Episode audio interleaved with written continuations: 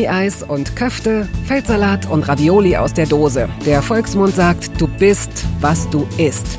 In Toast Hawaii stelle ich meinen Gästen viele Fragen, die sich nur ums Essen drehen. Fast nur.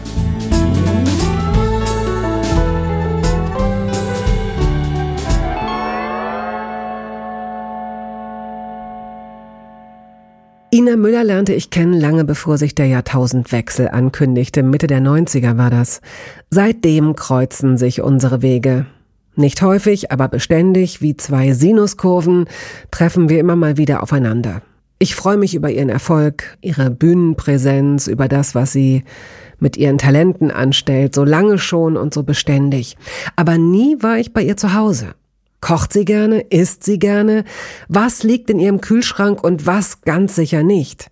Wovon ernährt sie sich und wie war das früher? Und was ist das überhaupt für ein entmutigender Gesprächsanfang gleich? Was, wenn dieses Thema so leer ist wie ein Kühlschrank nach dem Sommerurlaub? Brechen wir den Podcast dann ab, gehen in die nächste Eckkneipe, trinken Schnäpse und werfen Dartpfeile, bis es hell wird? So, kann's jetzt bitte mal losgehen?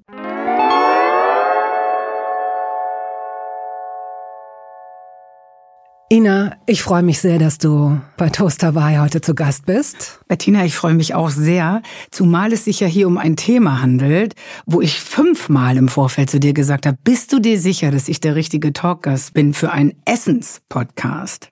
Das habe ich so ehrlich gesagt nicht wahrgenommen, aber tatsächlich habe ich Hast du nicht wahrgenommen? Nee, habe ich nicht so wahrgenommen. Vielleicht war es Wunschdenken, dass ich so gedacht habe.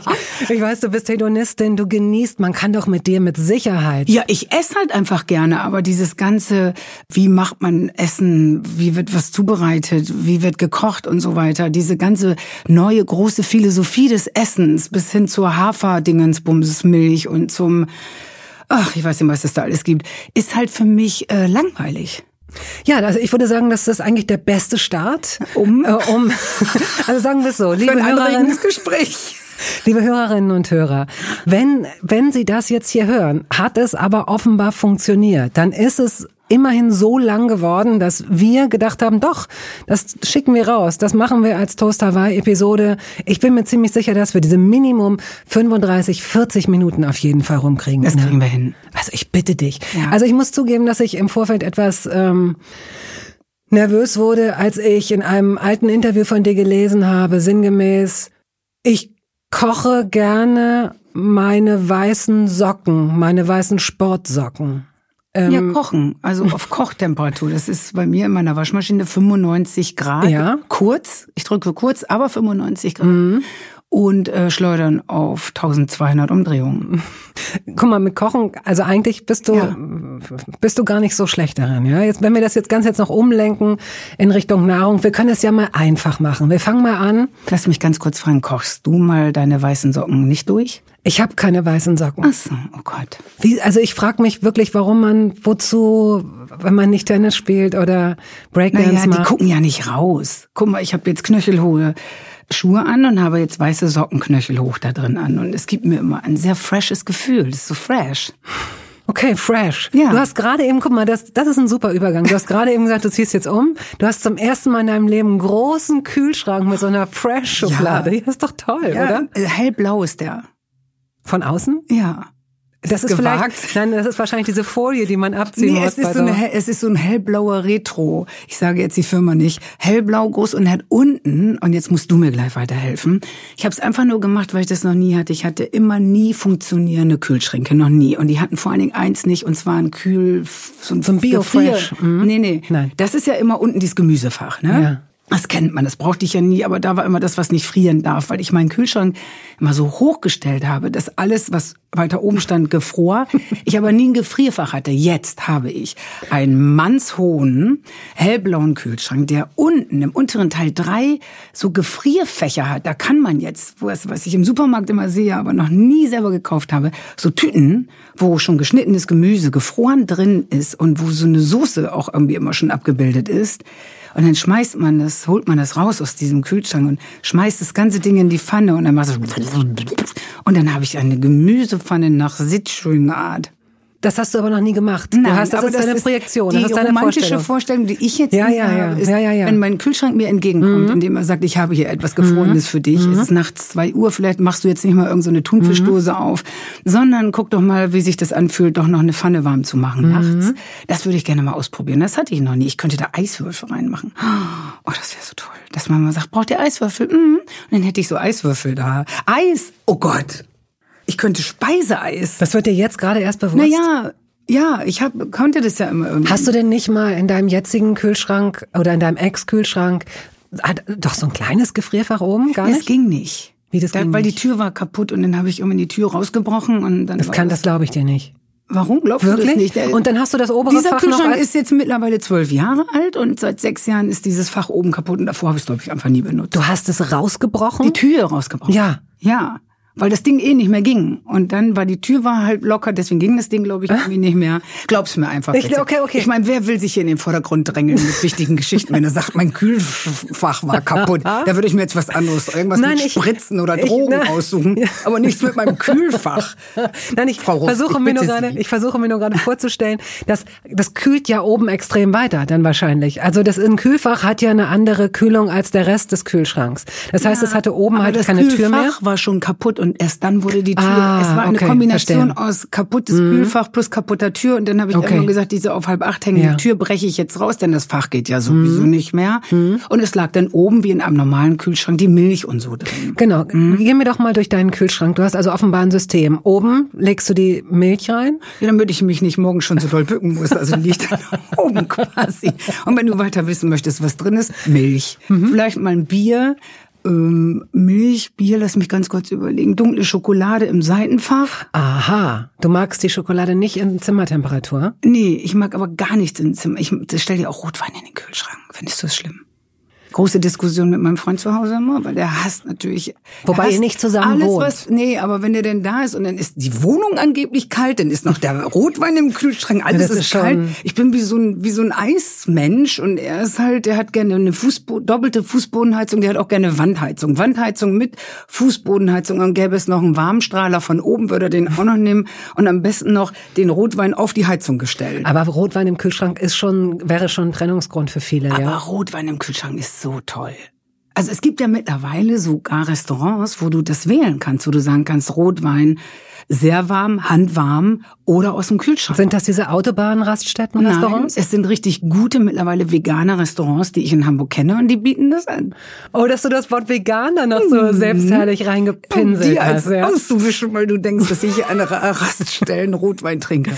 Naja. Ich finde das einfach, mir ist Rotwein zu schwer, wenn der zu warm ist. Und wenn der so kalt und fruchtig ist, dann mag ich es lieber. Mhm. Was für ich, Wein, was für Rotwein trinkst du denn am allerliebsten? Gibt's da Ich irgendwie? trinke den aus Regal 3 aus meinem Kiosk für 11,80, den Rotwein und Basa Basa steht auf dem Weißwein immer drauf und der kostet 8,70 und steht in Regal 4.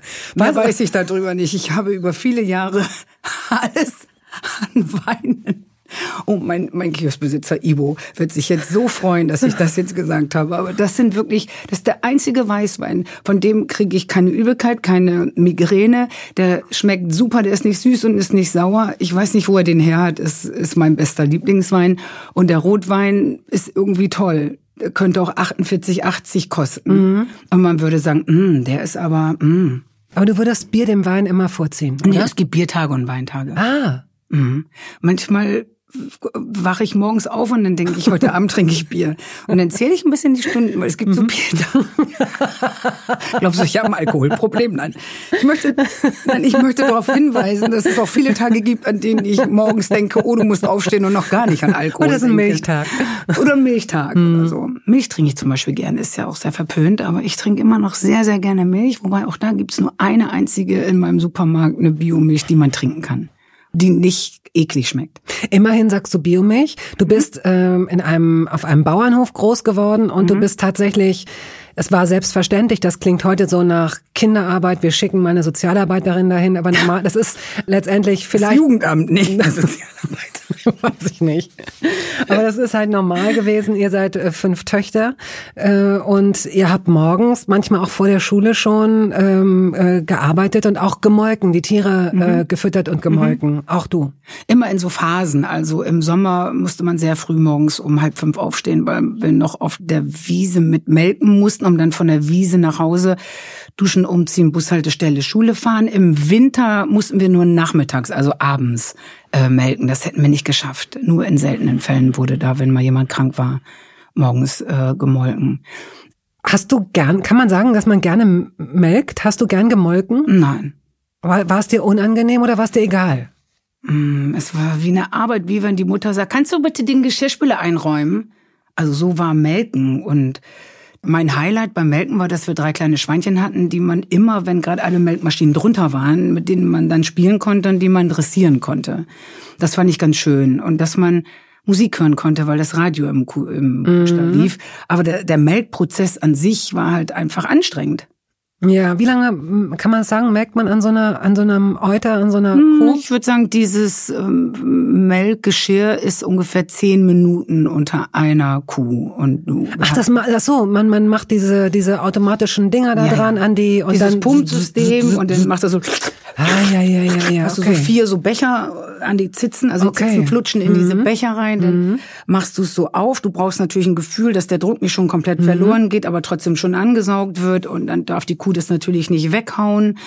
Und du musst es beobachten durch so ein Schauglas. Äh, kommt da Milch? Wie sieht die Milch aus? Ist, ist irgendwas auffällig? Ist Was wäre rot, auffällig? Weil, wenn die ein bisschen Rotstich hat, weil die sich auf eine Zitze getreten ist, ah, dann ja. musst du es natürlich okay. auch sehen, bevor du diese Milchbecher drunter machst, musst du sie säubern vorher, ein bisschen gucken, ein bisschen vorspritzen, sagt man mhm. jetzt so. Ein bisschen vorspritzen, dass da schon mal so das Alte noch äh, irgendwie rauskommt. Du musst das Euter anfassen. Ist das hart? Ist das weich? Ist eine Seite hart, eine Seite weich? Weil ein hartes Euter spricht oft für eine ähm, Entzündung. Ist das vielleicht einer der Gründe? Also was du jetzt gerade erzählst, ist jetzt ja. bin ich gespannt. Welcher naja, Grund? Einer, einer der Gründe dafür, dass Leute sagen: Hört mal zu, ähm, kauft wenn überhaupt nur Biomilch, denn in der industriell hergestellten oder mhm. abgepumpten oder abgemolkenen Milch kann es zu viele Bakterien oder zu viel Scha oder was auch immer.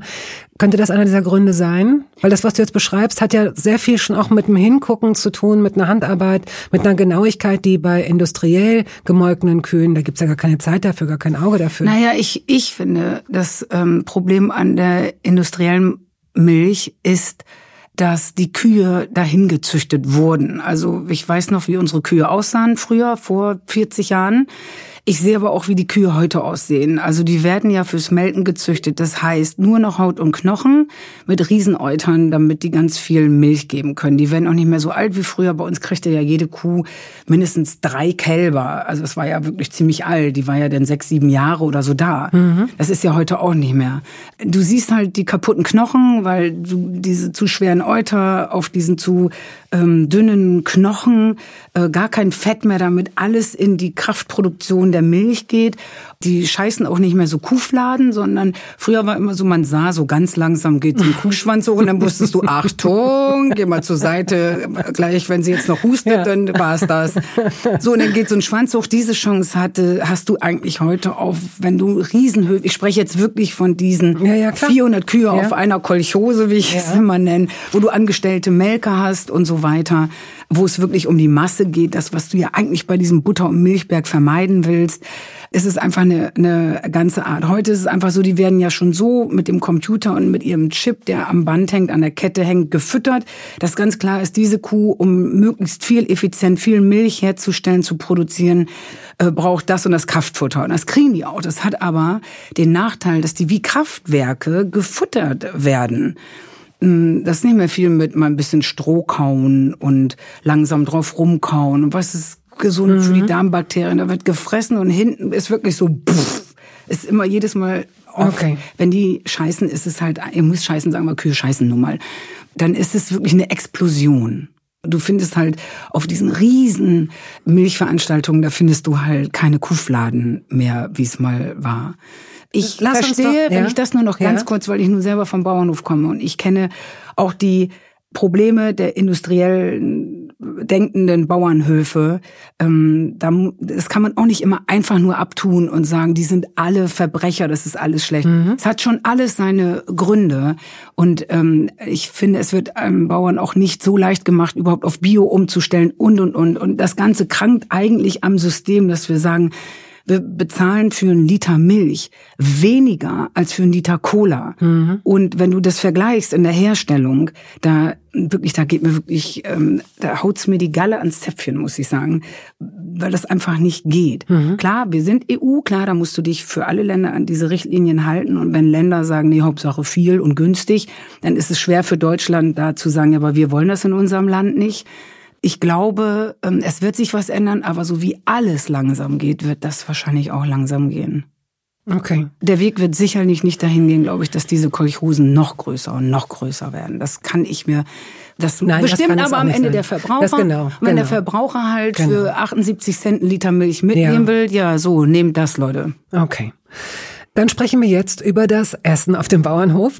Und äh, was ich über deine früheste Kindheit weiß, ist, dass da nicht viel mit Brei war, sondern nach der Muttermilch kamen ziemlich schnell die, die Kartoffeln.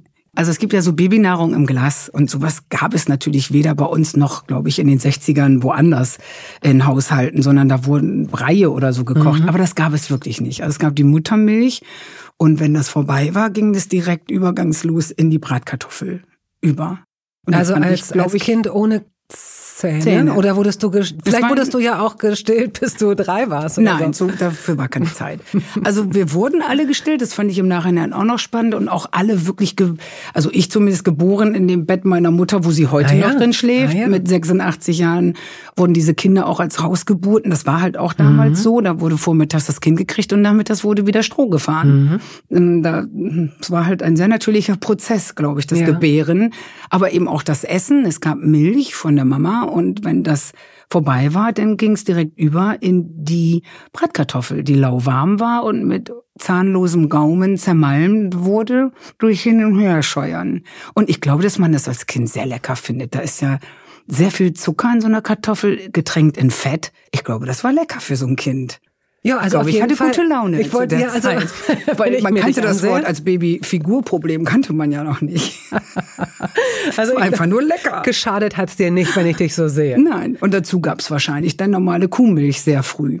Fünf Töchter, Vater und Mutter und dann vielleicht auch noch, ich weiß nicht, haben auch Oma Großeltern ja mhm. bei euch auf dem. Mhm. Also wie kann man, wie, wie kann ich mir denn die die Essenstafeln bei euch vorstellen? Habt ihr als Familie jeden Abend zusammen gegessen? Also wir mussten ja zur Schule morgens, da waren die Eltern im Kuhstall, das gab's eben nicht. Es wurden, ich habe noch nie gefrühstückt in meinem Leben. Was? Das war auch nicht angelegt.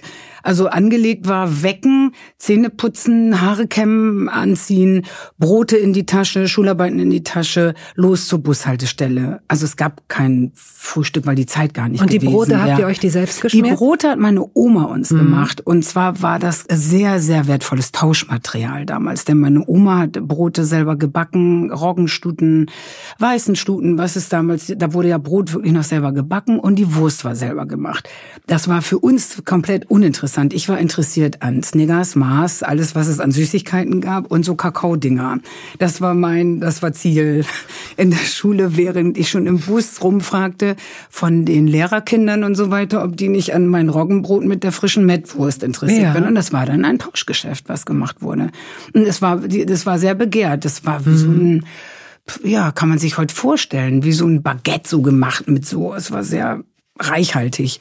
Und ich mochte lustigerweise in meinem Leben noch nie Butter, deswegen war das für mich nicht essbar, aber meine Oma hielt mein Oma bitte keine Butter, wurde einfach ignoriert. Zehn Jahre lang. Also man konnte, man hat irgendwie geglaubt, die ist überspannt oder irgendwas, weil da muss ja Butter rauf. Ist auch die Generation, die Butter, ne, ja, aber Krieg ich, und so weiter. Ich konnte ist, keine ja, Butter essen. Mhm. Ich konnte mhm. einfach keine Butter essen und sie batschte da wirklich äh, sehr viel Butter auf diese selbstgemachte Mettwurst in diesem dicken Brot. Also man hatte ja. dann so eine, ich würde jetzt sagen, elf Zentimeter hohe Stulle. Oh, mhm. Und davon zwei. Und das war mindestens ein Snickers und Kakao wert. das finde ich aber auch, absolut.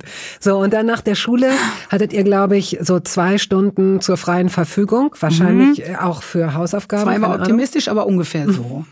aber der spannendere Punkt, wenn wir übers Essen reden, ja. war der, dass natürlich normalerweise treusorgende Mütter auf diese Kinder warten, die dann sagen, und wie war es in der Schule? Und du kannst sagen, gut. So, und bei uns war es aber so, es war gar keiner da, dem man irgendwas sagen konnte, auch keiner, der etwas fragte, weil Oma und Opa schliefen mittags.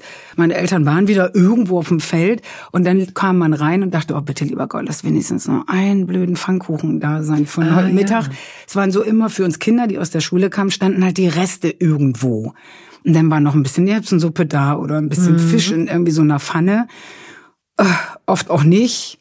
Und so war es dann. So, und dann machte man irgendwie die Speisekammer auf und guckte, ist da noch irgendwo Wurst oder ein Brot oder irgendwas. Ja, und dann, äh, so, wo seid ihr? Wir müssen nur aufs Feld. Und dann musstest du aufs Feld. Und dann musste man Heu runterwerfen und melken. Und abends gab es dann Abendbrot. Also es gab quasi Brot und wenn man Glück hatte, warmes Essen mittags. Und das hört sich jetzt ehrlich gesagt wirklich so an, als hätte man uns das Jugendamt auf den Hals schicken müssen. So war es aber nicht. Es war überall so. Es mhm. war bei mhm. uns so und es war bei allen anderen so. Es war einfach so. Also glaube ich.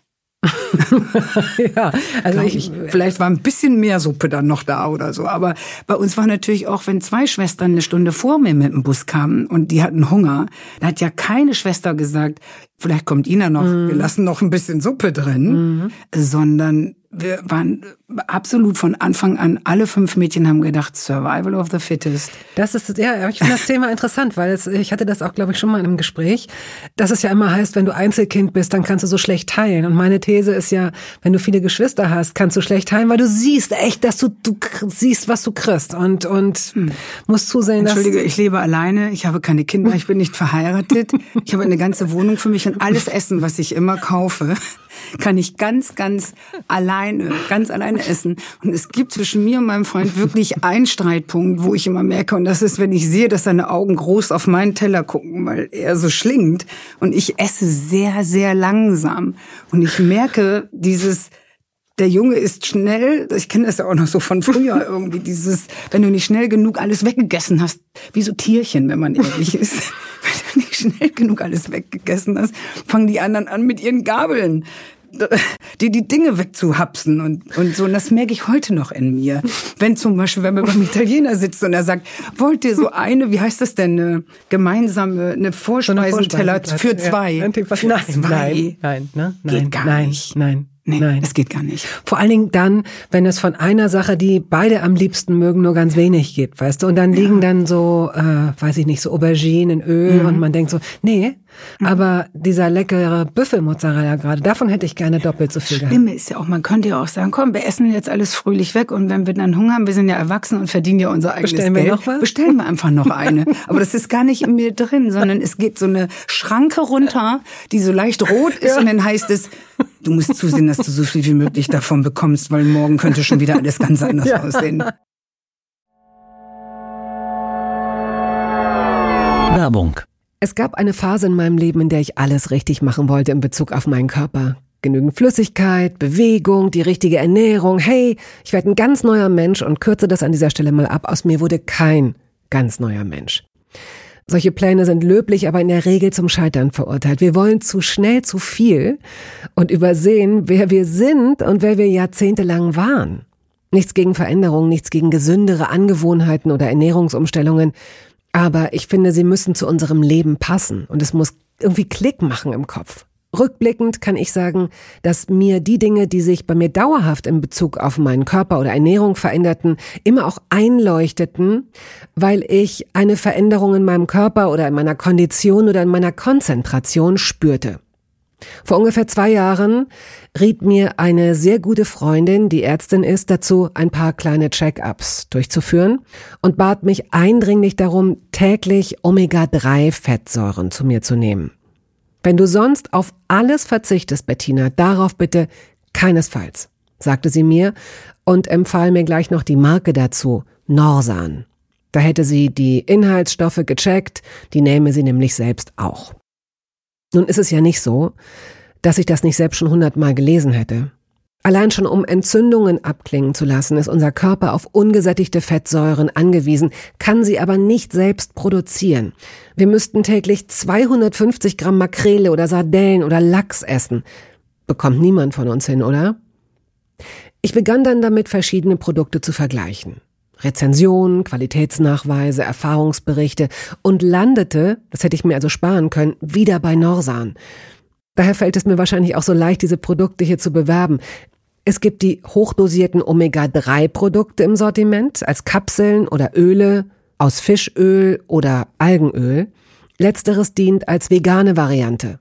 Und für Kinder gibt es beispielsweise vegane Kaugelee-Drops. Mein Favorit ist das Fischöl, weil ein Esslöffel pro Tag ausreicht und ich damit zudem noch Vitamin D3 aufnehme. Gesundheitsversprechungen kann und darf ich hier nicht machen, das ist klar. Aber ganz subjektiv als Bettina kann ich sagen, dass ich mich deutlich fitter und konzentrierter fühle seit anderthalb Jahren. Also seit ich das Öl täglich nehme. Und ich werde dabei bleiben, Podcast-Werbung hin oder her. Und meine Arztfreundin ist auch happy. Sie ist eine von über 5000 Ärztinnen und Ärzten, die die Produkte von Norsan empfehlen. Ich habe auch gerade nochmal nachgeschaut. Norsan ist die meistverkaufte Omega-3-Marke in deutschen Apotheken. So, und weil das der Deal auf Gegenseitigkeit ist, machen wir es hier endlich auch mal so, wie Sie das vielleicht schon aus anderen Podcasts kennen. Es gibt einen Code mit einer Ermäßigung von 15 Prozent auf Ihre erste Bestellung. Dieser Code ist gültig bis zum Ende des Jahres und lautet Toast 15, kleingeschrieben und ohne Leerzeichen. Toast 15. Sie finden die Infos dazu auch in den Show Notes.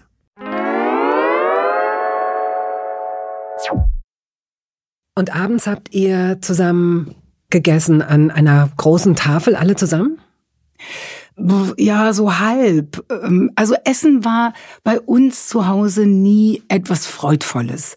Also da kam, man kam da, mein Papa war immer so, der kam immer rein, Stuhl weg, reinkommen, essen, aufstehen, weggehen. Da war also nie irgendwas, ich räume schon mal den Teller ab. Das war einfach nicht so. Mhm. Das ist jetzt mhm. gar nicht so blöd gemeint, aber jeder wäre, glaube ich, gelähmt vom Stuhl gefallen, hätte der mal so einen Teller genommen und hätte den weggebracht. ähm, es war damals noch ganz klassische Essverteilung, wenn es etwas gab, wovon, wovon es nicht viel gab dann bekam, dann saßen alle da, dann bekam der Vater ganz viel, ja, ja, weil natürlich die natürlich. Schwiegermutter, sprich seine Mutter noch mit am Tisch saß. Ähm, das ist heute auch noch ein Thema, was es heute auch selten gibt, so dieses Schwiegermutter-Ding. Mhm. Der geliebte Sohn am Tisch, der natürlich mit allem vollgestopft wird und immer dicker ja. wird und man denkt, oh man, Feeding nennt man das heute, glaube ich. Und ähm, dann war es so, es wartete nicht jeder auf jeden und alle fangen zur gleichen Zeit an oder so. Das war so reinkommen wie ja so reinkommen und jeder, der da war, aß und man stand auf, wenn man fertig war. Und dann den Teller mit hochnehmen oder, oder wie? Oder hat einer. Nö, Teller wurden nicht mit, das gab's nicht. Teller wurden nicht mit. Also man trank nicht zum Essen, das ist auch ein neues Phänomen. Es gab nie Trinken zum Essen. Ich glaube, abends durfte man Milch oder Tee trinken ähm, zum Abendbrot, aber es gab nicht äh, zum mhm. Mittagessen mhm. gab's nicht kein Glas, das auf dem Tisch stand oder so. Es gab noch ganz klassische Kaffeezeit. Das gibt's ja heute fast eigentlich auch nicht mehr. Dieses Kaffeetrinken, weißt du, Butterkuchen und Kaffee gab auch es für ja euch bei Kinder. Uns. Für alle. Da kam der Vater und alle Kinder und die Mutter kamen alle rein, so um 15 Uhr und dann wurde kurz 20 Minuten ja. Kaffee getrunken und ein Stück Kuchen gegessen und dann wieder raus aufs Feld. Und gebacken hat die Oma? Alles, hat alles die Oma. Und gekocht hat die Oma, gebacken hat die Oma, hat alles die Oma. Das Lustige ist, ich glaube ja, dieses Ich mag keine Butter kommt daher, meine Oma ist ja wirklich eine, die Kriegsgeneration, mhm. die den ersten und den zweiten Weltkrieg quasi miterlebt hat, deren Mutter sehr früh verstorben ist. Ich glaube, da war sie zehn, die hat halt mit zehn schon die Familie ernährt, die Kinder, die danach noch kamen und und und. Und die hat sehr kriegsmäßig ähm, gekocht. Die Erbsensuppe war wirklich Wasser mit Erbsen und es war alles sehr plörrig und sehr dünn, aber so bin ich halt groß geworden. Und deshalb sind mir heute noch fette Sachen, sind mir heute auch immer ein Graus. Mhm komischerweise. Und wenn Leute mal sagen, oh, das ist so eine lecker Suppe, da ist so Butter dran und das ist so schön fett, da kommt mir, also bei Fett kommt mir immer ehrlich gesagt alles hoch. Das hat aber damit zu tun, weil bis auf Bratkartoffeln gab's halt nicht weiß ich nicht, wurde immer sehr plörrig gekocht und das mochte ich am liebsten. Plörrige Erbsensuppe ah, von Oma. Deswegen hast du eben zu der Suppe, die du von mir gekriegt hast, gesagt, es ist gar keine Suppe, es ist ein Brei. Das war aber ja Brei. Also ist jetzt nicht, war ja, nein, das war jetzt also nicht negativ gemeint. ich habe dazu, ich muss dazu sagen, eine Süßkartoffel-Karottensuppe gemacht mit ein bisschen Ingwer, ein bisschen Knoblauch und so. Und ja, ich habe die jetzt nicht ganz so dünn gemacht, weil ich dachte, wenn ich die jetzt noch mehr verdünne, dann heißt es, davon werde ich ja gar nicht satt oder kannst du keine anständige Suppe machen oder so. Also ich hatte so den Eindruck, das ist das, worauf man sich dann später mal einstellen muss, ne? wenn es mit den Zähnen und so alles nicht mehr, wenn alles nicht mehr so gut flutscht. Das ist ja wohl eine Frechheit. Nein, es war lecker. Ähm, gibt es denn ein typisches Gericht, ein, ein typisches Essen deiner Kindheit, das dir ja, gefällt? und ich weiß auch überhaupt nicht, äh, ich habe irgendwann nochmal gedacht, du musst Mama nochmal fragen, aber die hat Oma halt immer gemacht.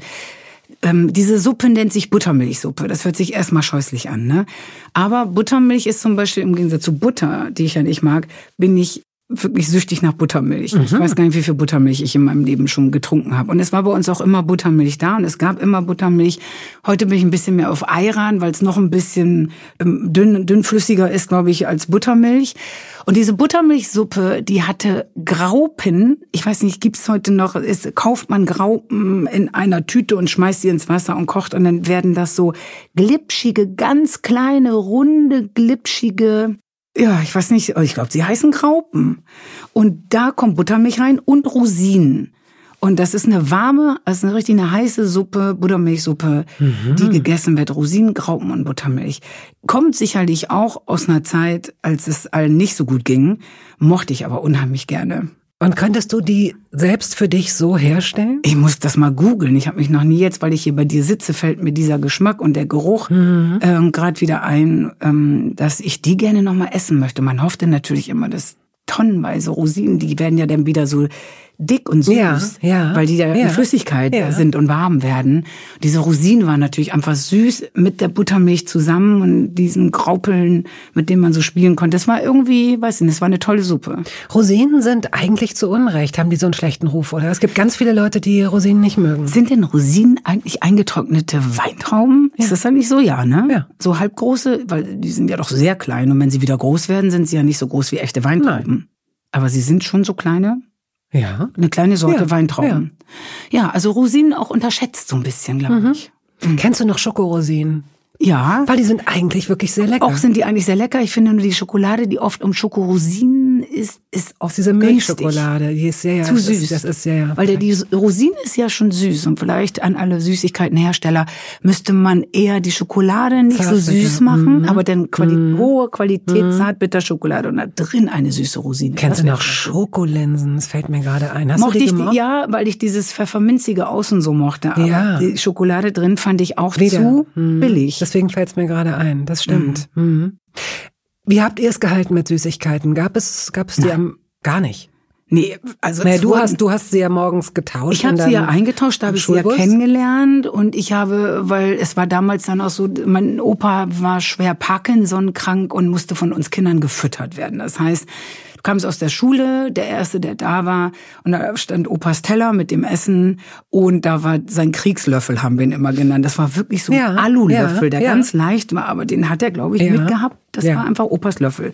So, dann mussten wir ihn füttern, weil das war dieses typische, diese verkrampften Hände, mhm. die richtig, das war in den 70ern und damals gab es, glaube ich, die Medikation noch nicht für Parkinson wie heute. Er musste halt gefüttert werden, dann wurde er so untergehakt, dann haben wir ihn, oder ich ihn oder meine Schwestern, je nachdem, eine war immer dran, ins Bett gebracht, ins Bett gelegt, zugedeckt. Mein Opa war ganz lieb, war ein ganz toller Opa. Und dann lag immer sein Portemonnaie auf dem Nachttisch und dann sagte er immer, Hast du noch Geld? Hast du denn noch Geld? Ne? Und was sagt man denn mit zwölf? Nein. Weiß ich kann, weiter Conny, Opa. Es war dann immer so, ja, ich weiß genau, ich habe noch 2,20 Mark dann, ne? Aber sag mal lieber, weiß ich nicht. Wenn ich jetzt sagen würde, nein, würde ich ja lügen. Das wollte man ja, auch ja, nicht. Genau. Und dann sagte er immer, ja, dann kick doch mal rein. Also dann guckt er mal rein, dann musste man sein Portemonnaie oh. nehmen und dann sagt er, was ist dort denn Bin? Und dann habe ich gesagt, ja, zwei Mark, eine Mark und ein Fief Mark. Weißt du, so. Und dann hat man immer gedacht, bitte sag fünf Mark, sag bitte fünf Mark. Also eine Mark, zwei Mark, fünf Mark. Und dann sagte er meistens, ja, dann nehmen die Mann den zwei Mark, hast du kein Geburtstag. Also fünf Mark war dann bei Geburtstag. Aber zwei Mark mit zwölf war für mich echt viel Geld. Natürlich. Weil man immer sagt, ich sag dann immer, nein, wir haben kein Taschengeld bekommen.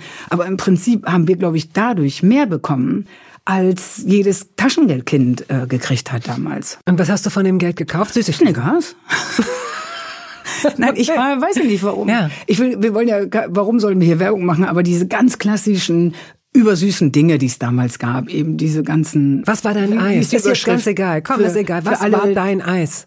Mein Eis? Ja, dein Lieblingseis. Mein Eis hieß Balla Balla, aber das kennt, glaube ich, keiner. Balla Balla? Ja, das war bestimmt ein No-Name, das billigste musst du es selbst gab, Ja, weil es gab bei uns im Dorf einen Kiosk, Lorde Lange. Und bei Lorde Lange saßen wir halt abends rum und da gab es Balla Balla Eis. Das war, äh, das war so ein Dreieck, also so ein, ein Becher ein oder so. Eine, ja. Wie so ein Zylinder, lief unten spitz zu und hatte unten Kaugummi drin. Ja. Ja, aber wie hieß das? Bei uns hieß es Balla, deswegen glaube ich, dass wir No Name hatten, das Balla hieß. Und bei euch ähm, verzogenen neureichen Kinder hieß mhm. es wahrscheinlich anders. Ich weiß tatsächlich nicht mehr, wie das Kaugummi-Eis hieß. Ich weiß nur, dass es gar nicht so gut schmeckte wie andere Eise wenn das der Plural ist, und dass auch das Kaugummi oder der Kaugummi darin auch nicht so fürchterlich wie ein mehlig. Radiergummi. Die waren immer so mehlig. Weil man aber mhm. dachte, man hätte zwei Süßigkeiten. Ja, stimmt. Hat man das dann total bescheuert. Also ja. statt das irgendwie statt zwei oder wie man wie von Sinnen früher mit äh, 20 Pfennig zum Dorf äh, Kaugummiautomaten gefahren ist und dieses Hochgefühl, wenn denn da ja. diese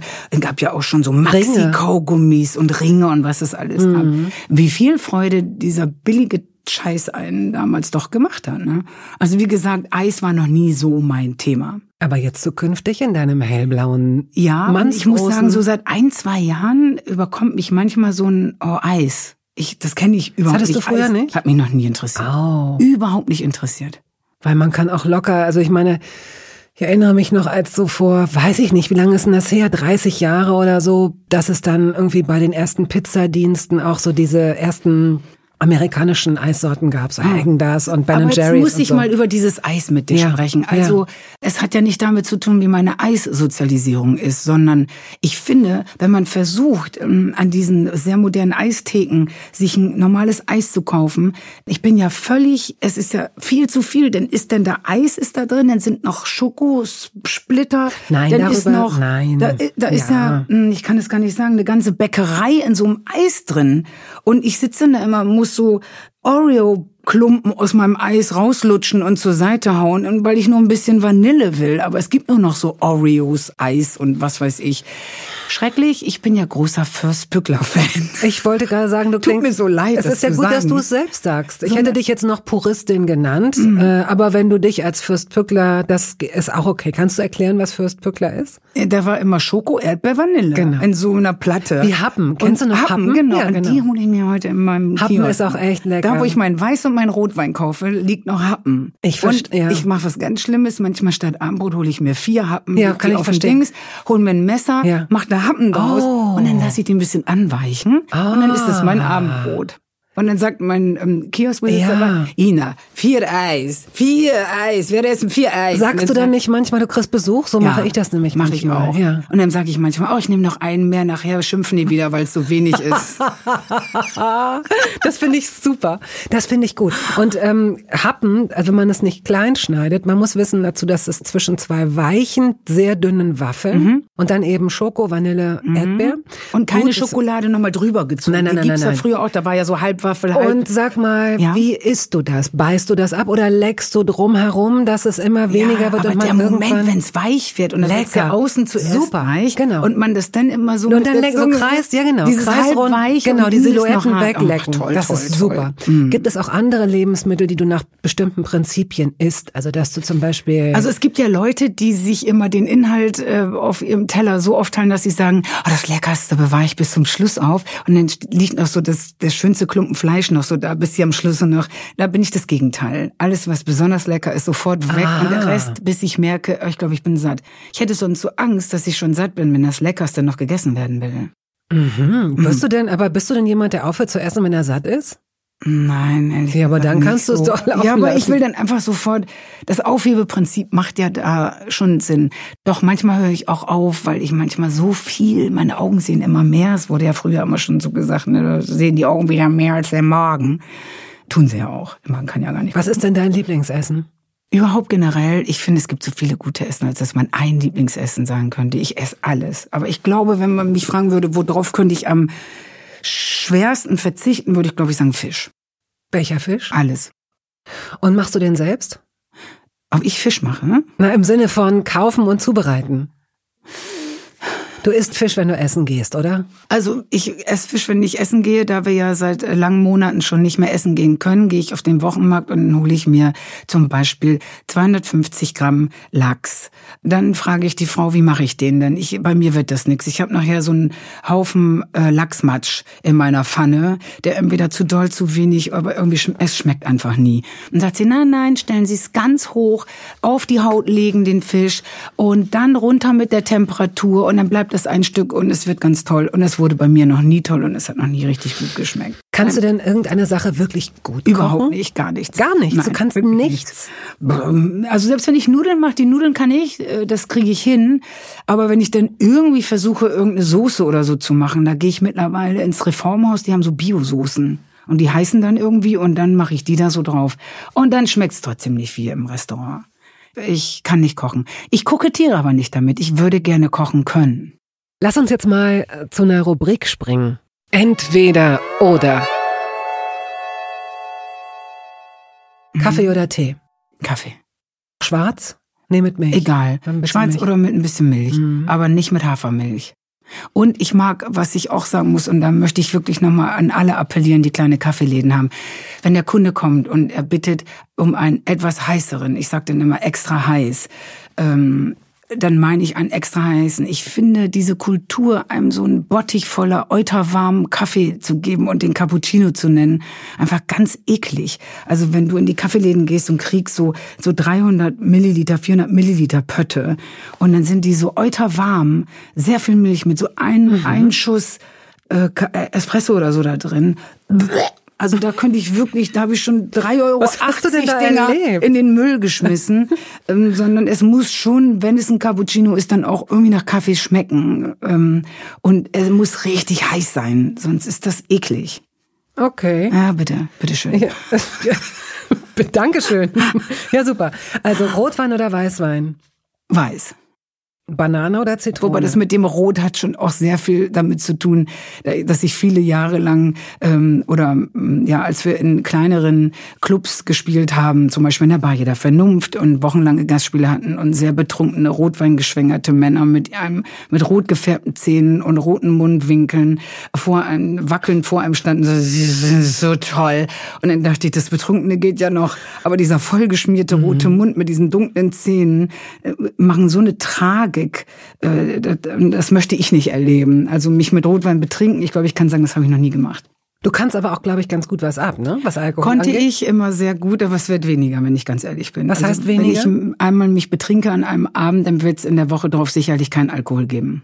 Ah ja, okay. Ja, schrecklich. Mhm. Mhm. Kannst du mehr als eine ich Flasche mag halt, trinken? Mein Problem ist, ich mag halt so gerne Alkohol, aber ich vertrage ihn eigentlich gar nicht gut. Ähm, ich würde mir wünschen, man, werde, man würde nicht betrunken werden davon.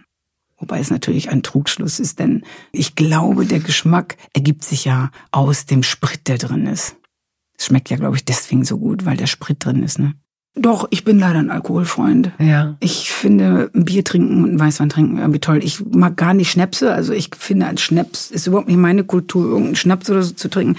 Aber ein Bier zu trinken, ich weiß, ich habe ja sechs Jahre in München gelebt und diese Form, nachmittags um drei auf dem Viktualienmarkt zu sitzen und schon mal äh, eine kleine Mast da wegzuzischen, das würde ich in Hamburg nie tun. Also ich trinke nachmittags kein, oder du bist in Zürich und da trinken die Rotwein zum Essen mittags um eins.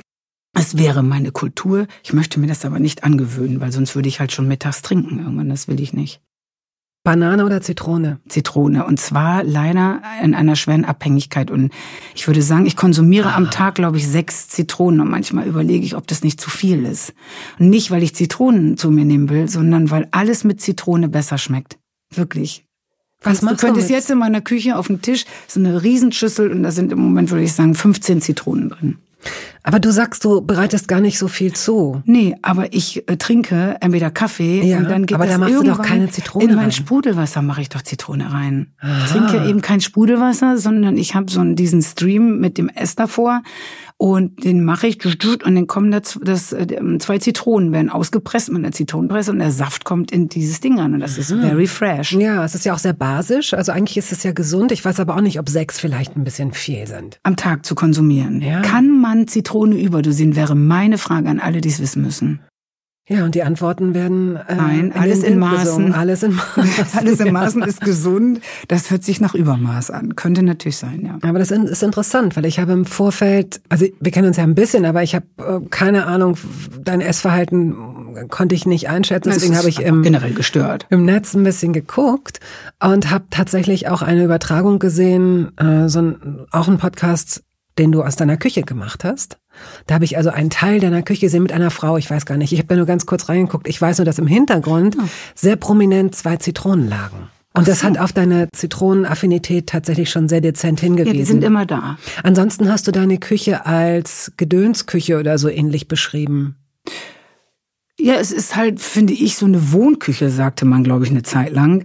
Das heißt, da wird viel gewohnt und viel geredet auch, und gearbeitet Ja. und Musik gemacht und alles, aber es wird halt auch Kaffee gekocht und manchmal wird auch auf dem Herd irgendwas warm gemacht, wenn es irgendwas zum warm machen gibt.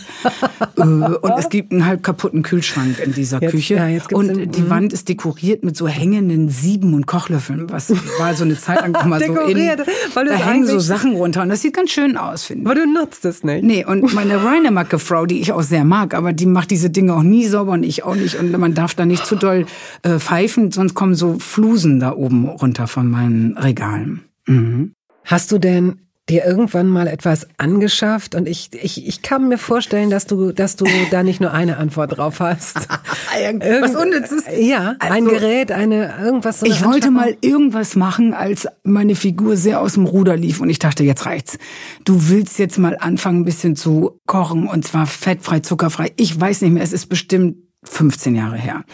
Und ich habe so ein, und du wirst gleich den Namen dafür wissen, man gart da drin Fisch, indem der durch, ich glaube, man legt den auf so ein Gitter in diesen Topf und durch diesen Wasserdampf wird der Wasserdampf gegart und da ist ein Deckel drauf und da ist der drin gedünstet. Du meinst einen ist oder, ein oder meinst du einen Römer? Aber einen Römertopf meinst Nein, du nicht? Römer hat doch immer, ist das nicht so, mh, Römer, ist das nicht sowas? Also da zieht halt auch das Wasser. Ja, genau, das Ja. zieht an. Nein, nein, Edelstahl, Gitter drin und deswegen würde Also ich sagen, dünsten. Also das es ist, ein wie du auch so Dünster. Dünst einsetzt. Und, und dann war mein Traum war, ich hole Fisch, und dann lege ich da Gemüse rein und Fisch. Ich habe bestimmt irgendeinen Podcast oder sowas gehört, wo das gemacht wurde.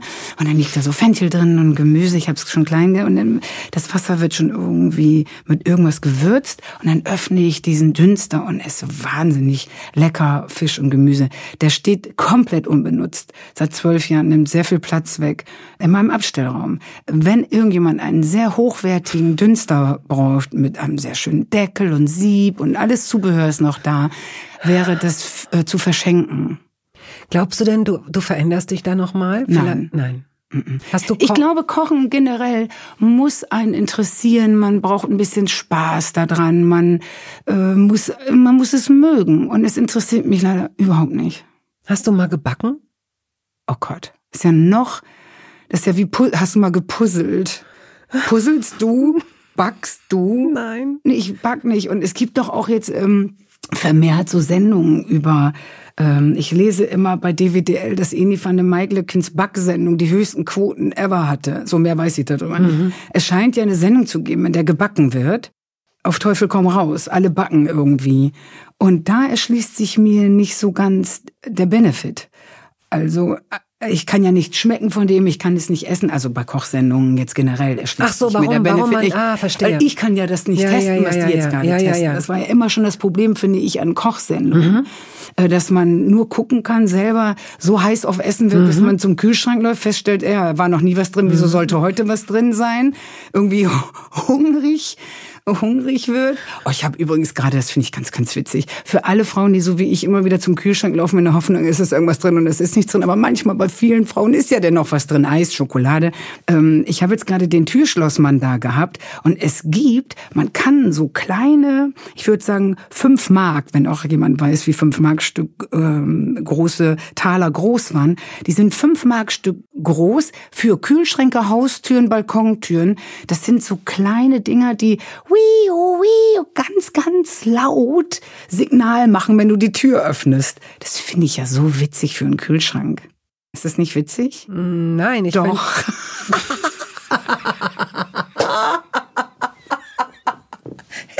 das ist so lustig. Statt dieser Bilder, die man immer dranhängt, zur Abschreckung, wirklich einfach anstellen und vergessen und nachts aufmachen. Ähm, wie so eine Alarmanlage. Ja, und da steht auch richtig in, in, in der Werbung drin, für Eingangstüren, Balkontüren und Kühlschrank. Aber vielleicht einfach, damit man nicht vergisst, sie zu schließen. Oder damit die Kinder den Schnaps nicht rausholen. Das könnte natürlich auch sein. Wann hast du deinen ersten Schnaps getrunken? Wie Weiß ich du? nicht. Pff, ich würde sagen 15. Ich okay. meine, ich komme vom Dorf. Ja, ja, ja eben. Deswegen habe ich gedacht, die Antwort ist zehn. Ja, und es ist ja wie mit dem Rauchen, weißt du, es war ja beides, war ja so, wir sind die Coolen, wir saufen schon mal ein und wir rauchen auch noch. Und, und das war ja halt so. Halbstark, halb, diese halbstarken Zeit. Lakritz oder Weingummi? Lakritz, Lakritz. Ich bin, so wie mit Zitronen bin ich auch ein bisschen mit Lakritz. Junger oder alter Käse? Alt und hart.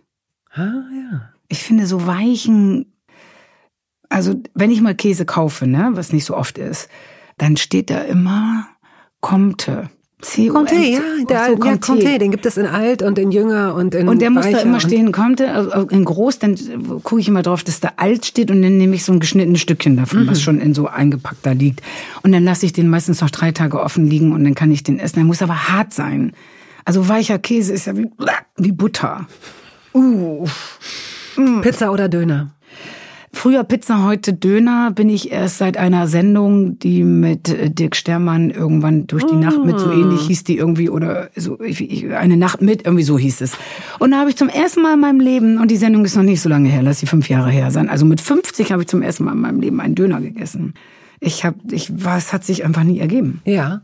Und, und, jetzt bist du addicted. Mhm, aber nur zum Döner-Teller, den so im Brot drin mit allem nicht, sondern äh, da ist dann quasi Kalbsfleisch und dann ist da Salat. Krautsalat mit Kalbsfleisch. Finde ich gut.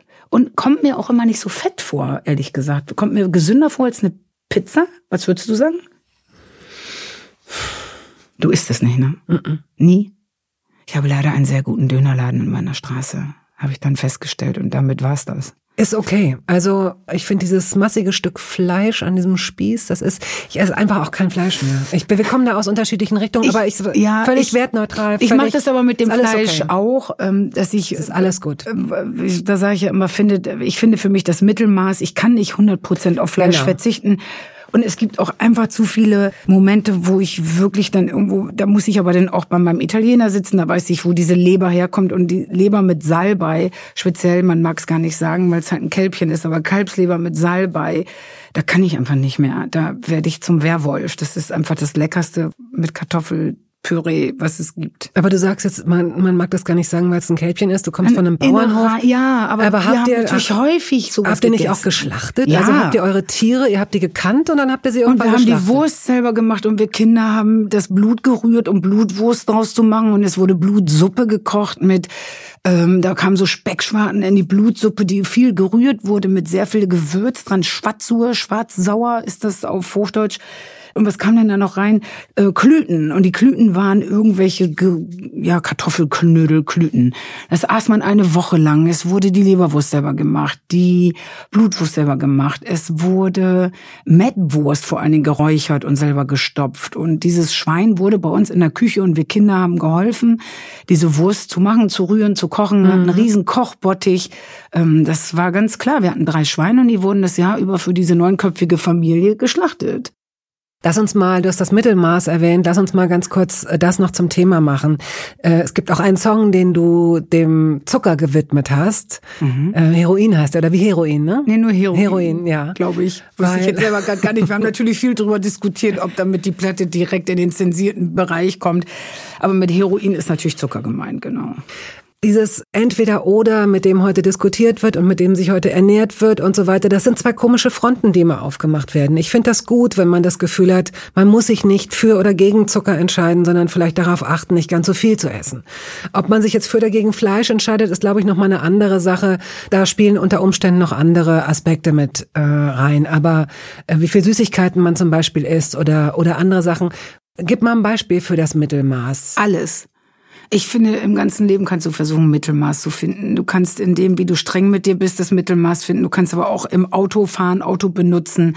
Wie will ich Auto fahren? Will ich ein eigenes Auto haben? Kann ich nicht versuchen, statt zu sagen, ich will gar nicht mehr Auto fahren, ähm, äh, ein Sharing mhm. machen? Was ist mit Fliegen? Kann ich nicht sagen, ich muss nicht komplett aufhören zu fliegen. Also wenn man sich jetzt, ich habe dieses Gefühl, diese gesteckten Grenzen, die da jetzt so ganz hardcore alles oder nichts äh, gesteckt werden, das es würde der Welt schon sehr viel bringen, wenn man einfach, wenn alle nur weniger von allem, was scheiße ist für die Umwelt und was scheiße ist für den Menschen, weniger machen würde, würde das doch auch schon sehr viel bringen und man hätte nicht diese Last des Verzichts. Ich habe manchmal mhm. das Gefühl, als ob man heutzutage so eine Erotik was romantisch-erotisches empfindet für diese Kasteiung. Für diesen Verzicht. Für diesen Verzicht. Ja. Ich habe es wieder geschafft. Ich habe wieder geschafft. Was ja fast schön wäre, wenn Tag dabei kein so Zucker, kein Alkohol, keine Zigaretten, mhm. kein Flug, keine Autofahrt, kein böses Wort, kein, kein dies nicht, kein das nicht, kein Fernsehen, kein Netflix, kein ich weiß nicht was.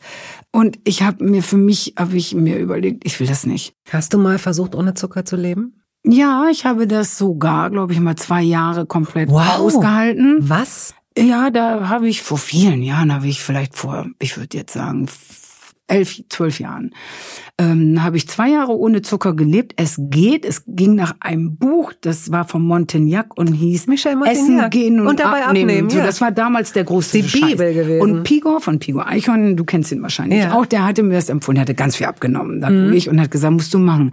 Einfach nur Zucker weglassen, lies es dir durch, weil ich habe immer gesagt, ich kann das doch nicht, ich muss ja mal essen gehen, ich bin auf Tour. Mhm. Wobei der ja so, dunkle Schokolade okay findet. Da ist es ja gekommen. Da habe ich ja so ein paar Sachen habe ich nachbehalten, zum Beispiel, nimm keine Milch mehr in den Kaffee, ess nur die 85 oder höhere, isst nur den sehr fetten Käse. Mhm. Äh, wenn du mal Nudeln essen willst, dann nimm die Vollkornnudeln, genau. aber nimm mhm. dann auch dazu eine fettlose Soße. Also ich weiß schon, wie es funktioniert, so alles aus der Zeit. Und es funktionierte auch. Ich hatte noch nie so eine gute Haut, ich war noch nie so fit. Ich habe dazu noch Sport gemacht und hatte abgenommen. Und ich dachte, wow, alter Schwede. So und irgendwie kommt man dann doch wieder, geht's dann doch wieder los. Vielleicht liegt man im Bett oder ich liege im Bett und habe Grippe und dann denke ich Eis und dann war es wieder soweit. Aber man kann es sich wie so ein mhm. Junkie wirklich abgewöhnen. Aber man kann es, wie du sagst, auch versuchen, äh, okay zu dosieren, was für vieles gilt auch. Ne, es ist ja, es ist ja immer eine Frage der Dosierung. Ja, aber manchmal, wenn man immer sagt, es hilft irgendwie doch, manchmal hilft einfach auch nur Schokolade. Das ist absolut so. Ich bin sofort und bei ich, dir. Ich bin dann manchmal auch so, dass ich denke, komm jetzt, geh hin und hol dir deine Schokolade. Du kriegst es ja nicht aus dem Kopf. Der ganze Körper schreit. Es kann irgendwie, irgendwas Süßes muss es dann sein. Und zum Schluss das Dessert. Wenn das jetzt ein Essen gewesen wäre und jetzt käme der Moment fürs Dessert, für Kaffee, Espresso, Schnaps, Tiramisu, Käseplatte, was würdest du nehmen? Wie würdest du dieses Essen beschließen? Ich würde nichts mehr nehmen. Bist satt, das war's. Ja, ich esse ja so lange, bis ich satt bin und dann noch warten und okay. dann Dessert würde gar nicht reinpassen. Okay, mhm. gut. Was ich allerdings manchmal mache. Sag's ruhig, sag's ruhig. Was ich in meinem Stammlokal sage, kann ich anderthalb Portionen haben und dann kriege ich alles größer. Das ist gut. Mhm. Das ist gut. Sagt, petzt auch keiner. Aber jetzt habe ich es rausgepetzt. Ich danke dir und äh, bis zum nächsten Mal. Bis ich bald. war sehr gerne da und manchmal macht über Essen reden auch Spaß. Fast mehr Spaß als Essen an sich. Oh, wie schön.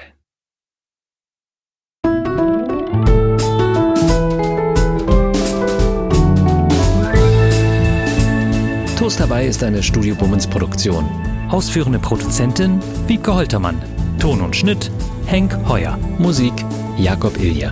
Neue Folgen hören Sie jeden Samstagmorgen. Überall da, wo es Podcasts gibt.